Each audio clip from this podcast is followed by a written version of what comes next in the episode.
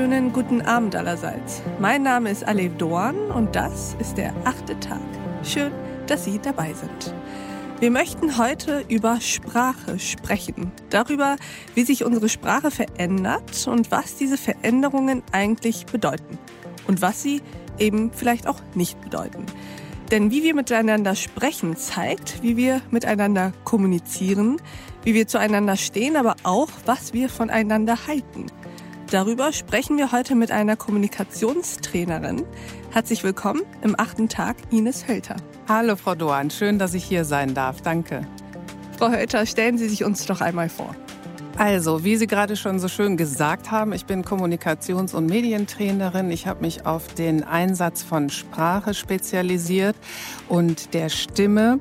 Und daher freue ich mich sehr, dass ich heute zu diesem Thema etwas sagen darf. Denn ja, die Sprache, die ist im Austausch begriffen, die ändert sich und im Moment können wir viele interessante Dinge miterleben. Und Sie sind heute hier, Frau Hölter, darüber freuen wir uns, um auch über politisch korrekte Sprache zu sprechen.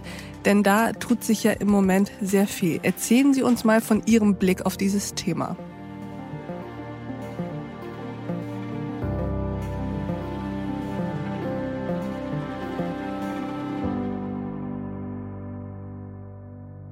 Richtig, ganz genau. Und das ist ein sehr sensibles Thema. Und deswegen möchte ich auch zu Beginn direkt nochmal sagen, es geht überhaupt nicht darum, für irgendwelche Diskriminierung einzustehen, ganz im Gegenteil, sondern ich bin ein großer Fan unserer bunten und offenen Gesellschaft. Und genau diese sehe ich momentan ein bisschen in Gefahr. Wir haben auf der einen Seite Hassparolen, gerade in den sozialen Medien, im Internet, durch eine vermeintliche Anonymität vielleicht auch. Und auf der anderen Seite dann eine hyperkorrekte, ich sage jetzt mal Sprachpolizei, die so empfinde ich es, ihre Moral den anderen aufoktroyieren möchte. Und jetzt bin ich ja nun Sprech- und Kommunikationstrainerin und als solche möchte ich gerne eintreten für eine offene, aufrichtige Debattenkultur, für ein Sprechen in der Sache, weniger in Personen und auch einstehen für den Mut, einen etwaigen Dissens auszuhalten. Und dieser ist meiner Meinung nach nämlich essentiell wichtig für den Fortbestand einer offenen demokratischen Gesellschaft. Ich möchte also eintreten für ein Mehr an Eigenverantwortung, an Höflichkeit und vielleicht auch ein weniger an Empörtheit. Ich möchte darauf hinweisen, dass eingeengte Sprache gegebenenfalls auch eingeengtes Denken zur Folge haben kann und daran erinnern, dass eine Vorgabe von Sprache eigentlich ja nun totalitären Regimen vorbehalten war. Jetzt hege ich dabei natürlich nicht den Anspruch, die Wahrheit in Händen zu halten. Ich bin Kommunikationstrainerin, deswegen ist das auch dieser Ansatz für mich und von mir, wie gehen wir mit Sprache um. Und ich möchte anregen und ermutigen zu einem öffentlichen Diskurs, ja, den auch mal auszuhalten, Dissens, missliebige Themen eben sich auch mal anzuschauen aus der Welt der Kommunikation. Die zweite Frage, die mich umtreibt, ist auch, was bedeutet eigentlich Political Correctness oder Cancel Culture? Das haben wir auch schon oft jetzt gehört in den letzten Wochen und Monaten. Und wer legt eigentlich fest, was wann wie gesagt bzw. geschrieben werden darf? Wir bemerken also bereits hier eine nicht ganz eindeutige Definition, weder zu dem Was noch zu dem Wer. Und dazu kommt meiner Auffassung nach eine sehr geringe Unterscheidung zwischen gesprochenen und geschriebenem Wort. Es ist nämlich immer etwas anderes, ob ich einen Text verfasse oder ob ich etwas, naja, wahrscheinlich auch oft mal unüberlegt, immer auf jeden Fall spontan etwas sage oder wie gesagt etwas schriftlich niederlege. Und dann würde ich mir auch wünschen, dass wir in diesem Zusammenhang mehr den Kontext berücksichtigen. Denn in meiner Arbeit ist dieser Kontext kaum zu unterschätzen. Also der ist von enormer Wichtigkeit. Denken Sie an Freunde, wie die untereinander sprechen, Bettgeflüster oder an ein Symposium. Wir haben je nach Situation Möglichkeiten, anders zu sprechen und tun das auch. Denn und das ist überhaupt nichts Schlimmes. Sprache ist immer auch Gruppenbildungsmittel. Es ist die Möglichkeit, gut in Kontakt mit jemandem treten zu können. Und angepasste Sprache ist daher für einen guten Kontaktaufbau zu unserem Gegenüber von essentieller Wichtigkeit. Und zuletzt möchte ich zu bedenken geben, dass wir dem Wort hier gegebenenfalls eine sehr hohe Bedeutung geben. Ich komme ja aus dem Schauspiel und nicht nur dort, sondern auch generell in unserer alltäglichen Kommunikation wird mit Doppeldeutigkeiten und Ambivalenzen gearbeitet.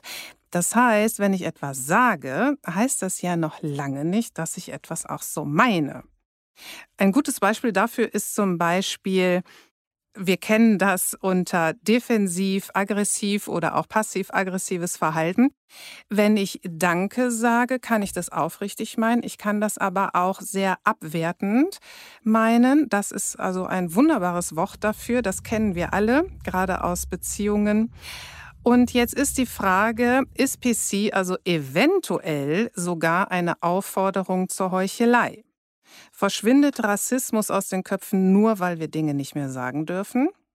Und nähern wir uns mit einem Sprechdiktat nicht einer Zensur oder sind wir gegebenenfalls auch schon mittendrin? Herbert Marcuse hat ja bereits von der Notwendigkeit einer linguistischen Therapie und eines semantischen Krieges zur Überwindung der bürgerlichen Gesellschaft, wie er sagt, gesprochen. Also wollen wir die Bevölkerung moralisch erziehen soll die Gesellschaft umgebaut werden? Und mit dieser Frage beendet Ines Hölter ihren Impuls. Vielen Dank dafür. Das war wirklich sehr interessant. Lassen Sie uns als erstes mal über den Unterschied zwischen gesprochener und geschriebener Sprache sprechen. Worin liegt da eigentlich die Differenz? Warum ist es so wichtig, da zu unterscheiden?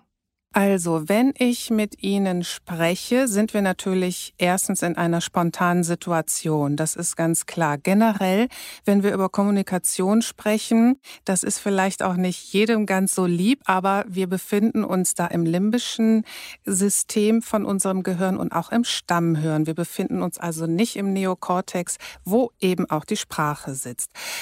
Wenn ich also mit ihnen in Interaktion bin, kommen Gefühle, kommen Worte aus mir raus, die natürlich nicht vorher fünfmal überlegt wurden, sondern es ist eine spontane Situation. Und daher glaube ich, dass wir unterscheiden sollten, sind wir jetzt in einer spontanen Situation, wo gegebenenfalls ein Wort oder mit Sicherheit ein Wort rauskommt, was vielleicht nicht ganz korrekt war? Oder sprechen wir über wirklich schriftlich verfasste Texte, womöglich noch von offiziellen, offiziellen Institutionen. Da denke ich, ist es ungemein wichtig, dass eben ein enormer Wert auf die Sprache gelegt wird. Dazu kommt noch, was ich eben auch schon mal angedeutet hatte, dass je nachdem, mit wem wir gerade sprechen, passen wir uns an. Mhm. Ich kann also mit der gesprochenen Sprache kann ich einen Hochstatus herstellen, wenn ich nämlich ganz anders spreche als Sie, dann kommen wir nicht gut in Kontakt. Das heißt, wenn wir uns anpassen und das machen wir intuitiv, weil intuitiv möchten wir eigentlich erstmal einen guten mhm. Kontakt aufbauen, dann passen wir uns auch sprachlich an und das ist eigentlich eine wunderschöne Sache, weil wir ja wir sind soziale Wesen. Wir möchten Beziehungen aufbauen. Mhm. Natürlich können wir Sprache auch dafür benutzen, dass wir eben keinen guten Kontakt aufbauen. Dann befinden wir uns in manipulativen Techniken, dann kann ich eben bewusst was ganz anderes von mir geben, als was Sie sagen. Ein klassisches Beispiel wäre zum Beispiel, einer der Gesprächspartner redet ganz einfach in Anführungsstrichen mm. und der andere ergeht sich permanent in Fremdwörtern. Mm. Die beiden, die werden nicht gut zusammenkommen. Weil der eine fühlt sich auch nicht gut und der andere irgendwie auch nicht. Mm. Also mhm. das, das passt dann nicht gut da zusammen. Da ist eine Distanz. Diskrepanz. Ja, ja. ja. Sie sagen, das ist eine wunderschöne Sache, dieser Beziehungsmoment, der in Sprache liegt. Und da gebe ich Ihnen recht. Und gleichzeitig würde ich sogar sagen, dass unsere Debatten über Sprache ja damit stehen und fallen, ob wir uns dieser Beziehungsebene eigentlich bewusst sind. Lassen Sie uns mal über die Relevanz dieser Beziehungsebene sprechen. Also wer sagt was und will damit was beim Gegenüber erzeugen? Wie wichtig ist es eigentlich im Kommunikationstraining und in unserem Umgang miteinander?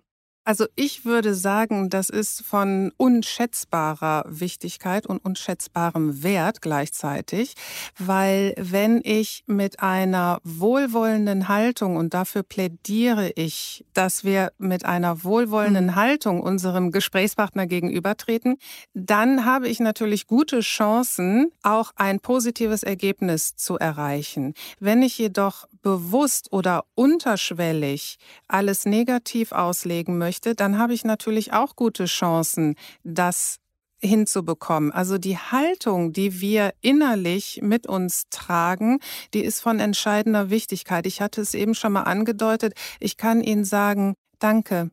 Oder ich kann sagen, danke. Dann hören Sie, ja, Sie hören schon direkt das zweite, hm, klingt mm. wirklich nicht freundlich. Warum? Weil ich eben mit einer Arroganz, mit einer Abfälligkeit, mit einer Verachtung dieses Wort gesprochen habe. Und da greift meiner Meinung nach eben PC zu kurz. Also dass Political wir uns, Correctness. Richtig. Mhm.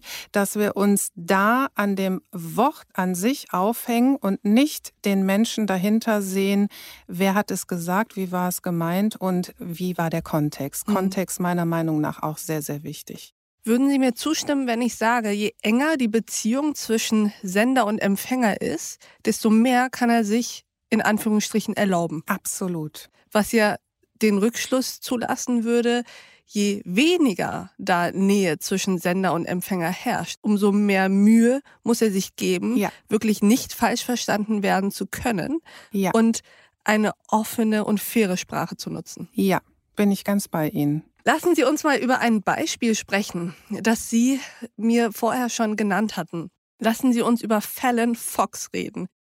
The final of the Women's Featherweight Championship here at CFA 12. Michael Chavello, Pat Milicic with you.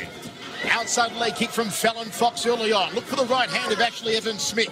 She locks onto a single leg of Fallon. Gets Fallon on her back, drills some ground and pound. Side control, cuts the hip in. Fallon, Fallon Fox missed a flying armbar, and that's why she's on her back for sure. Das ist äh, ein Thema, bei dem es um Sexismus geht, den Vorwurf des Sexismus, der in diesem Fall vielleicht tatsächlich zu schnell, zu reflexartig herangezogen wurde. Erzählen Sie mal. Genau.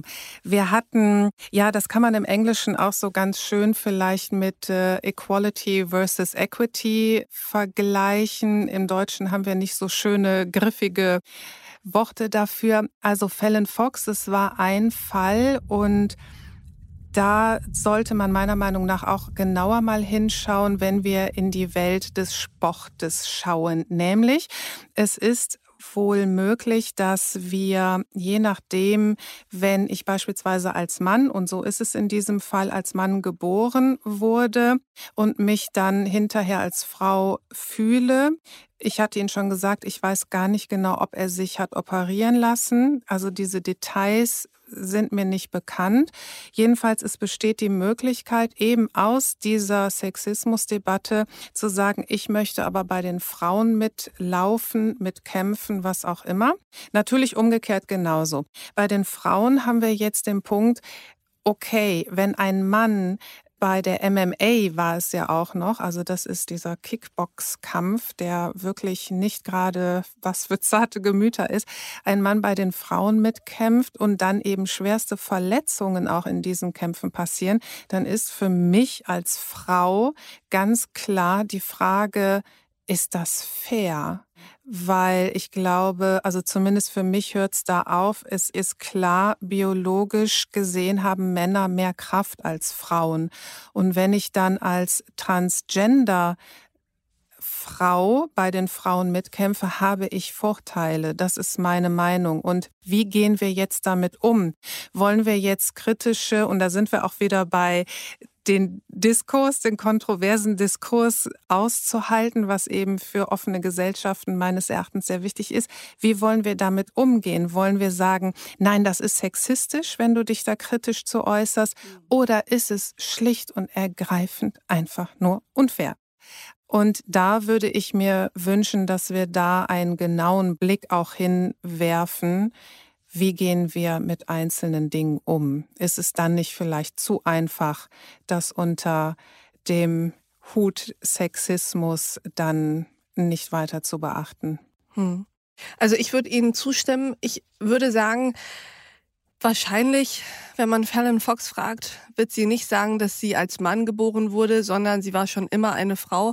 Jedenfalls haben nur die körperlichen Merkmale dazu nicht gepasst und sie hat dann sozusagen Eingriffe übernehmen lassen, so dass sie zu der Frau wurde, die sie schon immer war und auch gesellschaftlich und äußerlich dann auch eher als Frau wahrgenommen wurde.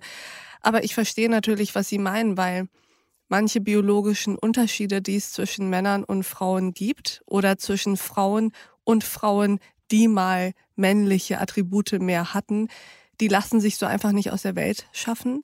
Und gerade im sportlichen Bereich, wo es wirklich um Wettbewerb geht und um klare Wettbewerbsvorteile, finde ich auch, dass wenn man das anspricht, das eigentlich nicht Sexismus ist, weil ich spreche dieser Frau gar nicht ab, dass sie eine Frau ist. Richtig. Sondern ich sage ja, aber du hast trotzdem gewisse Vorteile, die die anderen Frauen nicht haben.